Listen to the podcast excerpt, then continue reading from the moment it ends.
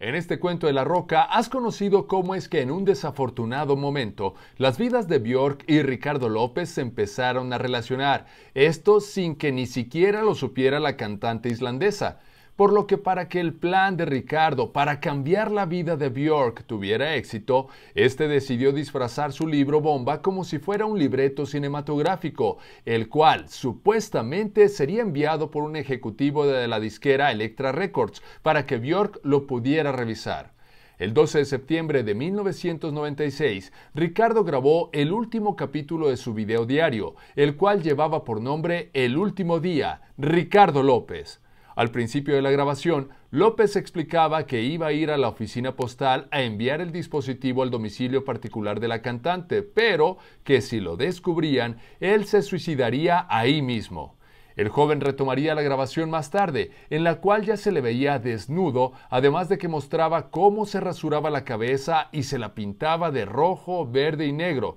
mientras de fondo se escuchaba la canción de Björk I Remember You. Sobre la pared había un cartel que tenía escrita la leyenda Lo mejor de mí, delante del cual Ricardo se sentó y agarró su revólver calibre 38, con el que se dio un tiro en el paladar. La idea de López era tener una muerte instantánea y que el cartel se manchara con su sangre, lo cual no resultó así, ya que el joven tuvo una larga agonía, además de que sobre el cartel no cayó nada. El cuerpo de Ricardo fue encontrado hasta cuatro días después y, al llegar al lugar, la policía encontró un diario escrito con más de 800 páginas, además de un videodiario con aproximadamente 18 horas de grabación, en el cual se podía ver el deterioro de López hasta llegar al punto de la locura, así como la explicación del plan ideado para dañar a la cantante. El FBI se involucró en el asunto, ya que en una de las paredes del departamento Ricardo había escrito, las cintas de 8 milímetros son la documentación de un crimen, es material terrorista, son para el FBI.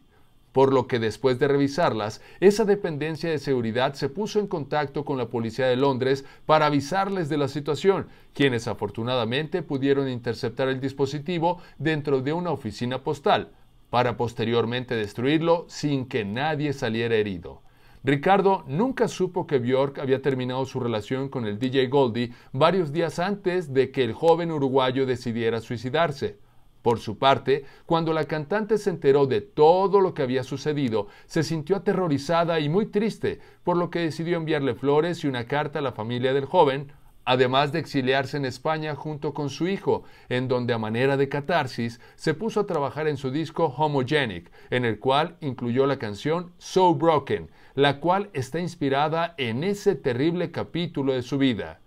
Y es así como concluye este cuento de la roca. Y no olvides que aún tenemos muchas historias de la música por compartir, pero eso será hasta la siguiente emisión.